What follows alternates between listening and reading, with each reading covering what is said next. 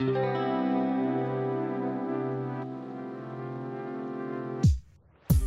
Fala galera, Malabarizando no ar. Hoje a gente está aqui para trocar uma ideia sobre a saúde mental da população indígena. Eu sou o Wino Oliveira, seu apresentador do podcast. Se você está me seguindo lá no Twitter, um Ilhas, né? É esse nome mesmo, tá, gente? É o número um Ilhas, como se fosse Ilhas no plural aí. A gente fica mudando o nome dos nicks no Twitter e de repente sai essas coisas estranhas aí, mas a gente está online lá. Hoje o papo vai ser com duas pessoas que têm muito conteúdo para trazer para vocês. Eu espero que que seja bem legal e que aproxime essas duas populações, né? Que tanto tem para compartilhar aí, que é a população periférica, né? E a população indígena. Galera, pode se apresentar. Olá a todos que estão nos ouvindo. Eu sou Itainara Tuxá, mulher indígena pertencente ao povo Tuxá da Bahia. Estou atualmente psicóloga e estou aqui a convite que chegou na nossa articulação, que é a BIPSI, Articulação Brasileira de Indígena Psicólogos e Psicólogas. Por uma questão de compromisso e responsabilidade, eu vou fazer minha audiodescrição. Mulher indígena, estou com uma blusa azul, usando um colar de miçanga colorido, um brinco brinco de miçanga, também colorido. O meu cabelo é preto, na altura um pouco abaixo do ombro, e eu também estou usando franjinha. É isso. Muito bom. Olá a todos que estão na escuta. Meu nome é Eterniza Pereira, sou indígena do povo Macuxi, moro aqui em Boa Vista, no estado de Roraima. Sou psicóloga também e atuo no Conselho Indígena de Roraima, que é a organização que representa e defende os povos indígenas daqui do estado de Roraima. Estamos aqui também para contribuir, né, falar um pouco da questão da saúde mental indígena e estamos aqui com essa missão de compartilhar, de transmitir também como é que a psicologia tem contribuído com as populações indígenas. Então, é uma honra estar aqui participando. Muito bom. Eu acho que já tem um assunto para a gente conversar aí, que é essa questão de como que a população indígena está espalhada, né? O Brasil ele é gigante e uma de vocês está na Bahia e a outra está em Roraima. Como que funciona essa articulação entre as tribos, entre os povos, para realmente fazer um acompanhamento psicológico da galera? Como você falou, William, a gente tem uma hashtag que é o território todo é terra indígena, né? O Brasil é terra indígena e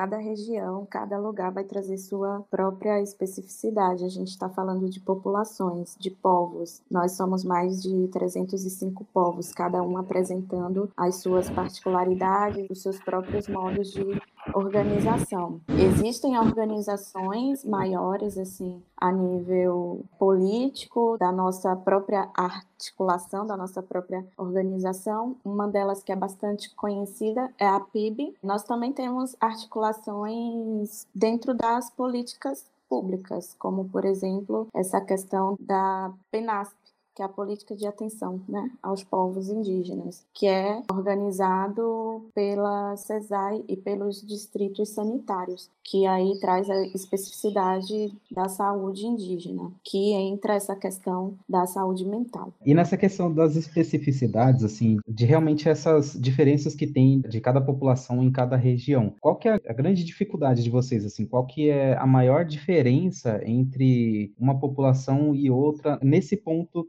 de saúde mental. Eu acredito que por conta de estar em uma região né, do país, vai ter essa regionalidade mesmo, né? Porque, por exemplo, quando a gente pega a galera aqui de São Paulo, sei lá, uma galera periférica aqui de São Paulo, é uma galera muito acelerada, é uma questão muito de aceleração, assim, o pessoal é muito ansioso, é muito, sei lá, não sei nem como dizer, assim, é, o pessoal tá sempre correndo atrás de tudo e nunca chegando em lugar nenhum, né? Quando eu converso, por exemplo, com a galera mais ao norte, assim, a galera é mais tranquila, né? O modo de falar, né, mais tranquilo. O pessoal, por mais que tenha ansiedade, né, lógico, o país inteiro é ansioso pra caramba. A gente tá no ranking dos países, a gente é o país mais ansioso e mais depressivo do mundo, mas é, o pessoal tem uma maneira de viver que é um pouco diferente, assim, e às vezes isso acaba ajudando um pouco até no controle mesmo da ansiedade, né? Acontece isso com essas regionalidades da população indígena? Dentro, assim, do meu ponto de vista, e aí depois eu gostaria de até ouvir minha parenta eterniza, mas eu acredito que seja muito dos processos históricos. Cada região, cada povo vai apresentar, ainda que algumas semelhanças no processo histórico, mas algumas questões bem particulares dos impactos mesmo desses processos e dessas proximidades com a sociedade envolvente. Por exemplo, eu sou Tuxá,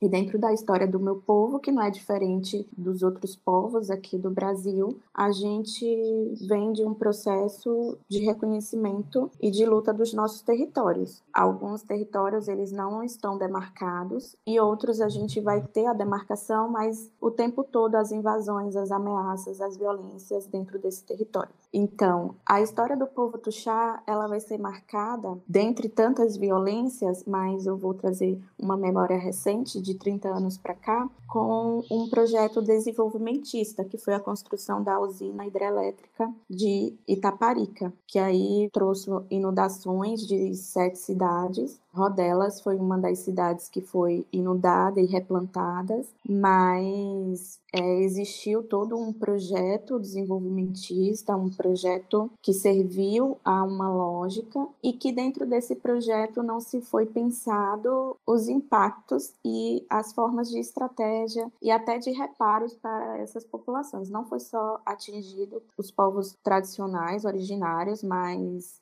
a população rodelense, é, os ribeirinhos, enfim, as pessoas que ocupavam ali o entorno. E se foi dito que a gente teria uma terra, e nos foi dado um pedaço muito pequeno para a gente povoar. E aí, o que, que acontece hoje? A gente está limitados na nossa aldeia, não tem para onde crescer essa aldeia, porque a cidade já está bem próxima, só o que separa é um paredão. E a gente está em luta, assim como outros povos do nosso território ancestral desse reconhecimento. E isso traz impactos diretamente na nossa saúde. É, então, assim, pegando um pouquinho a parte da Itainara, falando um pouco assim desse contexto histórico também do povo Makuxi, que é o povo que eu faço parte, eles enfrentaram também essa questão de invasão dos territórios de terras indígenas, né? Inclusive, a minha comunidade, que é a comunidade Maturuca, que eu também faço parte, foi uma das principais ali do município de Uramutã, que foi, que sofreu essa questão da invasão. Chegou um período que as famílias indígenas, elas já não tinham mais aquele convívio só com famílias indígenas. Tinha muito garimpeiro, muito fazendeiros, e isso causou diversas violências, né, como abuso sexual, muito alcoolismo, consumo de bebida alcoólica e drogas dentro da comunidade, violência cometido, por exemplo, eles faziam com que os esposos ficavam ali embriagados e os fazendeiros e garimpeiros se aproveitavam das mulheres, abusavam sexualmente e tudo isso causou esse impacto. Então, antes não era muito visto assim, não era muito identificado problemas é, psicológicos com fatores que acarretaram questões psicológicas, mas sim fatores culturais, questões que foram do histórico mesmo que acabou afetando a saúde mental das famílias, porque eles já ficaram com aquele medo, ficaram com aquele receio, aquela alerta o tempo todo. E nisso eles precisaram é, se movimentar, precisaram se posicionar para poder fazer a retirada é, dos garimpeiros e fazendeiros, dos invasores que estavam ali. E a cultura já estava sendo perdida, a família já não tinha mais aquele momento ali de ter o momento cultural, de fazer o canto, a dança, as orações na cultura, eles já não tinham mais. Então, eles precisaram reagir diante dessa situação. E aí foi quando eles tiraram todas as pessoas que não eram indígenas e fizeram uma reunião que aconteceu no ano de 77, foi onde eles decidiram que não fariam mais o uso de álcool e drogas, bebidas alcoólicas dentro das comunidades. E foram quando começaram toda essa luta pela demarcação e pela homologação dos territórios. E é um caso também que aconteceu que é bem conhecido, é o caso da terra indígena Raposa Serra do Sol, que foi uma luta de anos até conseguirem de fato a homologação. E em todo esse percurso foram muitas violências. Que o caso da Raposa Serra do Sol ficou conhecido internacionalmente, a questão do atentado onde onde os indígenas foram baleados por questões de garimpeiros fazendeiros também teve esse conflito, então foi muito forte, foi muito pesado para as famílias. E depois disso, eles começaram a se restabelecer, começaram a se organizar novamente, a trazer a cultura novamente de volta, ter aquela cultura de reza, de canto, de dança, de orações, com o pajé, que faz parte da cultura macuxi, para trazer a saúde emocional de volta, a saúde espiritual das famílias também, como a Itainara colocou. Então, são diversas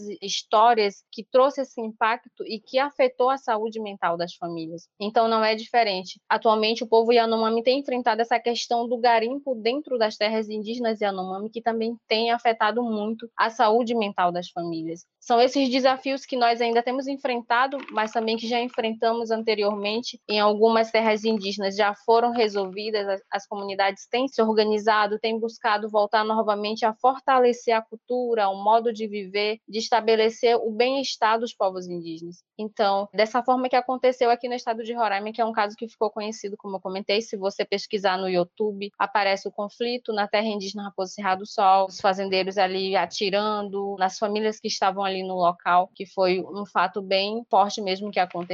Então, são esses pontos e outros também que acabou afetando a saúde mental das famílias. Sim, eu imagino. Inclusive, a gente tem dados históricos, né, da época que tinham os navios negreiros e tudo mais, e a galera que estava chegando aqui já chegava com depressão, né, por conta do transporte, por conta do distanciamento da família, por conta de estar tá trancado em um ambiente isolado ali, escuro e tudo mais. Tudo isso acabava trazendo essas doenças para a galera desde aquela época. E isso ainda está acontecendo hoje, né? Então, é uma coisa que é muito difícil da gente meio que mensurar, assim, da gente até acreditar nessas coisas, né? Porque isso é uma coisa que está acontecendo hoje. A questão do Rio Madeira, por exemplo, com o garimpo ilegal lá que aconteceu, a gente tem matéria de dezembro de 2021. Eu fui até procurar aqui na internet agora enquanto a gente grava e tá aqui Agência Brasil, ó, novembro de 2021, e falando sobre esse garimpo ilegal. E a gente está vivendo um momento histórico, né? A gente está gravando aqui em fevereiro de 2022. A gente está vivendo um momento histórico onde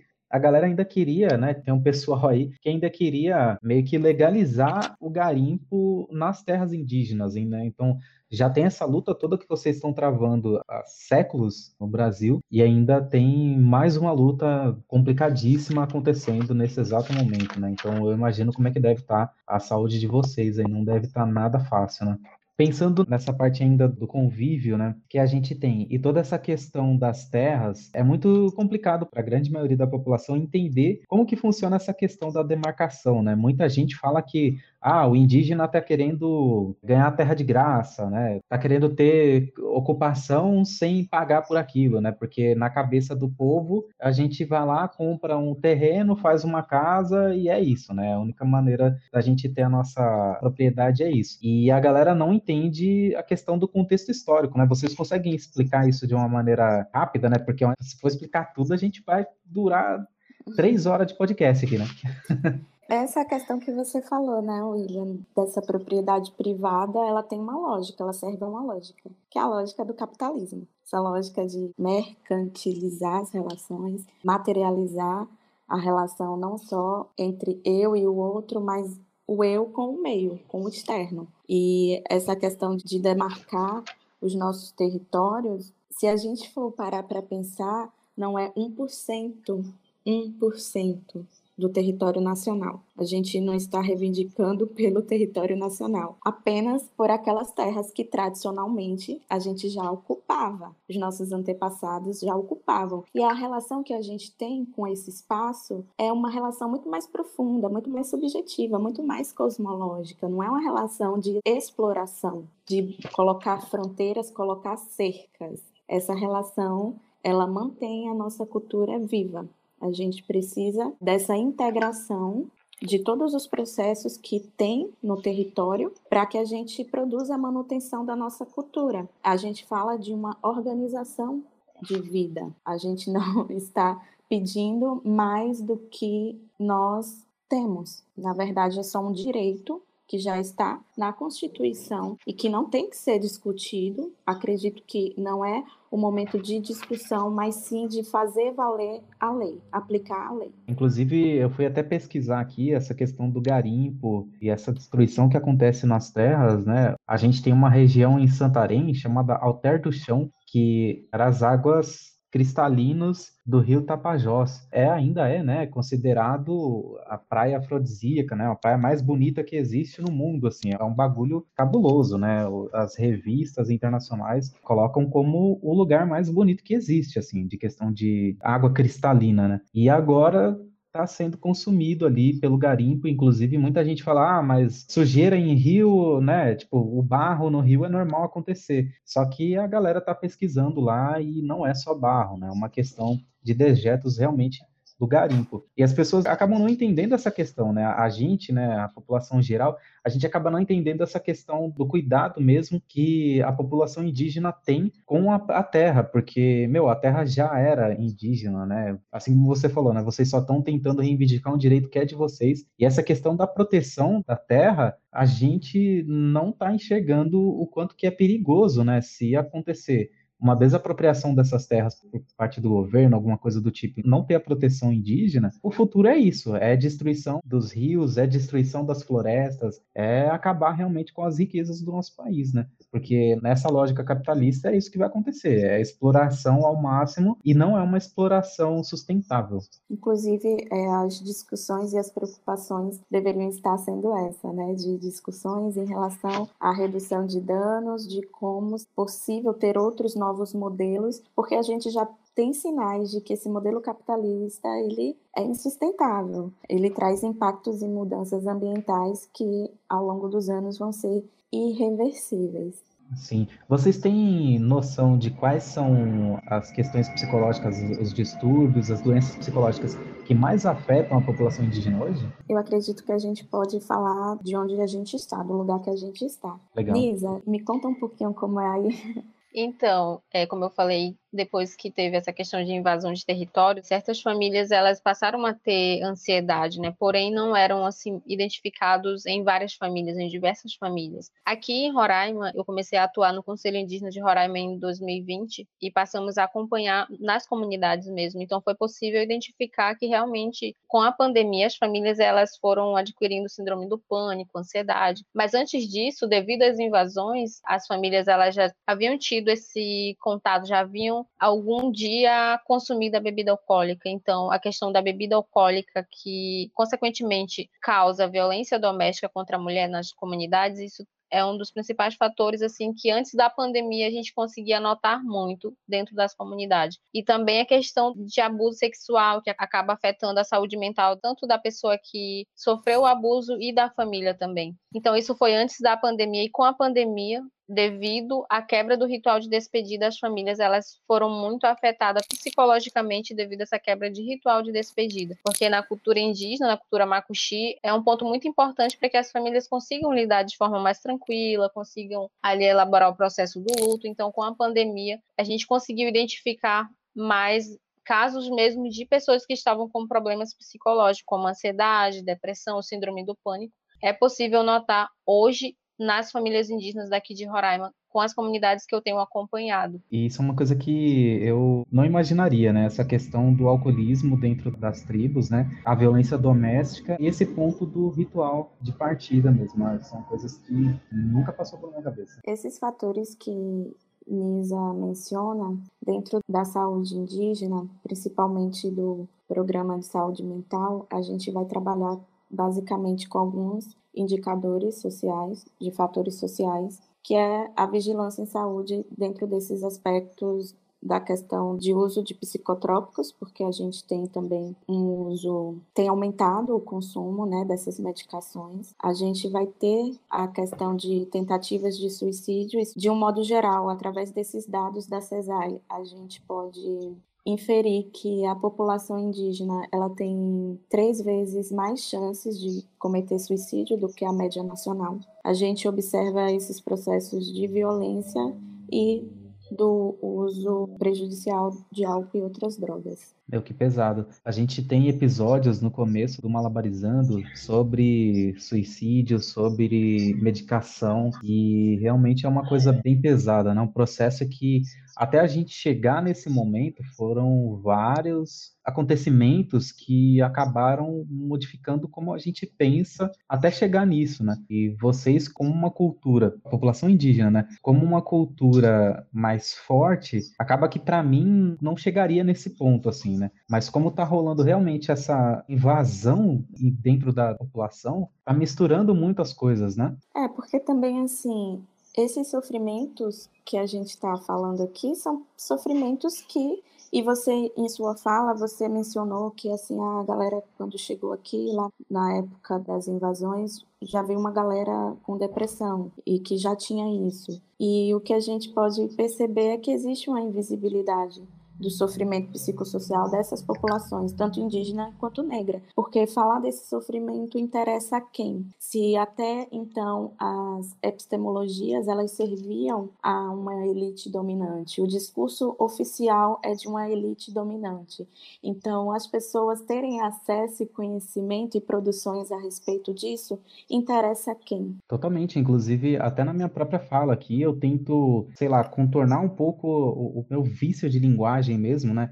De colocar a população indígena como uma coisa totalmente apartada do povo brasileiro, assim, tipo, mano, é a população brasileira, sabe?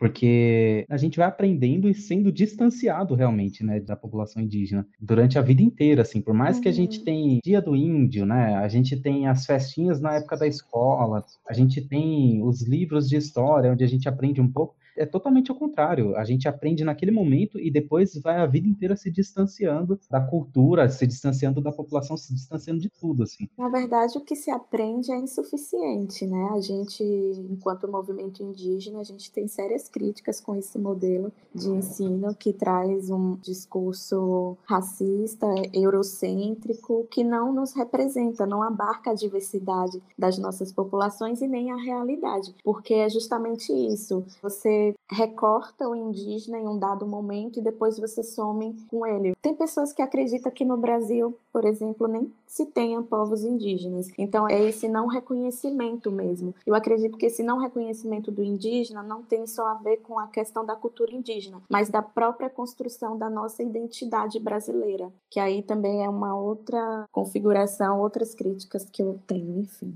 Isso mesmo que a Itainara colocou, que tem gente que pensa que não existem povos indígenas no Brasil. Inclusive, um dia desses a gente viajou e teve um rapaz que comentou: Nossa, vocês são indígenas, eu nunca vi um indígena. Então, assim, a gente acaba pensando, como a Itanara colocou, tem gente que realmente pensa que não existem povos indígenas, né? Porque existe essa questão de ensinamento que realmente não traz a realidade, não apresenta de fato quem são os povos indígenas. É terrível, né? É realmente muito difícil, assim. Eu só fui começar a me aproximar de novo do conhecimento mesmo a respeito da cultura indígena a partir, sei lá, do ano retrasado ali, um pouquinho depois de 2019, através de documentários e tudo mais, né? Porque realmente, assim, eu me distanciei totalmente do conhecimento e não tem lugar nenhum. Se a gente não for atrás, especificamente correr atrás do conhecimento, se a gente não for atrás das páginas, né, no Instagram, por exemplo, atrás de canais no YouTube, a gente não chega, não chega nesse conhecimento. Muito bom. E para a gente finalizar, já pensando nessa questão de tentar disseminar mais o conhecimento, da gente aproximar mais a população geral, né, digamos assim, e a população indígena, trazer de volta essa união dos povos de fato, assim, né, trazer de volta, eu não sei se a gente já teve essa união em algum momento por uhum. conta da invasão, né, mas tentar realmente aproximar a galera, pelo menos a galera que escuta o Malabarizando, né, e a galera que segue o nosso conteúdo aí pelas redes sociais, a gente podia tentar trazer aqui alguns canais, algumas páginas de redes sociais que vocês indicarem, a gente vai deixar tudo na descrição do episódio também, para levar para a galera e compartilhar realmente. Então, vocês têm alguma indicação para gente? A PIB, a nossa BIPSI, que é de psicólogos, a mídia índia, né, que você mencionou. Você lembra mais de alguma, Nisa? Tem a COIAB e daqui de Roraima tem o CIR, né, que é Conselho Indígena de Roraima também, que a gente tem as páginas que a gente compartilha as ações, encontros. Acho que tem o Levante Indígena. Isso, Levante Indígena. E eu acho que é isso mesmo, é essa rede que tem um tipo de visibilidade de espaço de poder procurar as referências, procurar é, colocar em pautas, né, essas discussões, porque assim, no meu ponto de vista, uma das questões que a gente tinha falado em relação a esse modelo, né, que a gente tem atual, a gente pode falar que existe uma relação das populações indígenas com esse modelo. No meu ponto de vista, a gente não pode considerar que seja uma relação porque a gente poderia estar romantizando ou inserindo um afeto que não existe, porque não tem reciprocidade. O que existe são organizações e modelos econômicos distintos, divergentes, e que essas divergências elas produzem diferenças e estranhamentos. Foi assim no início, quando os europeus chegaram aqui, estranharam a nossa cultura. Ainda a nossa cultura ela é estranhada pelos não indígenas, ela tem esse lugar de espanto mesmo, mas que esse modelo produz uma repilação porque ele compreende que essa nossa forma de vivência pode atrapalhar e ameaçar essa estrutura que estratifica as relações, que mercantiliza essas relações e tudo que está no seu entorno. Então, desde a colonialidade existem essas violências e formas de produções de violência que são legalizadas dentro dessa lógica do poder do pensamento contra esses nossos corpos, contra essas nossas identidades e comunidades. Este modelo ele é um modelo que reprime, que espreme as nossas potencialidades dentro dos nossos territórios, porque o tempo todo nós somos ameaçados, invadidos, invalidados, roubados. Essa nossa identidade ela é desautorizada. Então, não indígena, para reconhecer o indígena que está ali se afirmando enquanto indígena, ele tem que passar pelo semelhante, o que é que ele entende sobre o que é ser e ainda usa um termo índio sobre o que é ser índio, a referência que tem de índio, e que muitas vezes esses livros onde eles aprendem isso estão cheios de erros, e aí a gente vai produzindo uma série de violências, e que ao mesmo tempo, dentro dessas formalidades não indígenas, nós buscamos sim formas de existir, de resistir, alianças, parcerias para fortalecermos nossas fronteiras e que de fato assim a gente goze desse direito que é tão importante e urgente para nós populações indígenas, que é a gente ter esse direito à vida e à nossa etnicidade e à nossa territorialidade. Muito bom, eu fico muito feliz pela gravação desse episódio. As falas de vocês, meu, 100% importantes demais eu queria deixar até como questão de reflexão, assim. Inclusive, eu aprendi a falar agora, né? Em vez de falar a população geral e a população indígena, é só falar não indígena e indígena, né? Uhum. Muito obrigado pelo ensinamento de vocês. Às vezes, a gente não indígena, a gente tem alguns pequenos rituais aí que a gente vem trazendo da nossa família, né? Tipo, tem coisas que vêm da cultura ali que trouxe a nossa família. Né? E muitas vezes você chega no momento da tua vida, né, onde você vai buscar mais da sua ancestralidade, você vai buscar mais ali das suas raízes, você quer saber, né, com seus pais aí da onde você veio, o que, que seus avós faziam, quem eram os seus avós e tudo mais. Depois, mais velho ou mais velha, você pode até chegar no ponto de buscar as referências né, externas aí, tipo, pô, agora que eu descobri que meu avô, minha avó era japonesa, agora eu vou buscar a cidadania japonesa também, eu uhum. quero ter né, a cidadania japonesa. E, meu, por mais que a gente tenha toda essa questão de vivência, a gente não consegue entender a população indígena querendo manter os seus rituais, a sua herança, a sua cultura, sabe? Não tá muito longe, sabe? É lógico que essa questão de buscar cidadania é uma coisa que nem toda pessoa periférica, né, vai ter essa noção de que dá para buscar cidadania fora por conta dos seus ancestrais e tudo mais, mas às vezes a gente tem alguma mania que veio da nossa mãe, assim, sabe? E a gente tenta manter aquela mania até a gente morrer, assim, a gente tem, sei lá, um objeto muito valioso, né, que pra gente tem um valor sentimental muito grande. E quando a gente para para pensar, a gente para para olhar, a população indígena, além de ter essa cultura invadida desde o começo da história do nosso país, hoje, na luta da galera, a galera não tem o mínimo que é um apoio nosso, né? A gente devia tentar dar o mínimo de apoio ali, sei lá, nem que seja compartilhando coisa, compartilhando informação, igual a gente está tentando fazer aqui hoje no podcast, mas mandar informação para os grupos da família, né? Tem o grupo da família no WhatsApp, manda esse episódio do podcast para a galera, sabe? Compartilha um pouco de informação, vamos ver um documentário, vamos ver alguma coisa para tentar tirar realmente esses vícios que a gente aprendeu com os livros aí, que não foram muito legais, né? Muito obrigado pela participação de vocês. Eu vou colocar os links que vocês falaram na nossa descrição dos episódios. Depois, galera, segue no Instagram, vamos tentar fazer essa questão de se levantar realmente aí, tentar se aproximar da população indígena e tirar esses vícios, aprender alguma coisa de fato e compartilhar, né? Isso que é mais importante. Muito obrigado por ouvir até aqui. Se você chegou até aqui, muito obrigado. Compartilha esse episódio para todo que é lado impossível aí, manda para tudo que é canto, manda no Twitter, manda no Facebook, manda até no LinkedIn, aquela rede social tóxica do diabo. Manda lá também, não tem problema. Depois as pessoas vão vir criticando a gente e eu quero que se foda, não importa. O importante é compartilhar o conhecimento realmente, tá? Façam igual o ET Bilu nos informou. Busquem conhecimento, gente. Busquem conhecimento. Muito obrigado, galera. Valeu, falou, até o próximo episódio.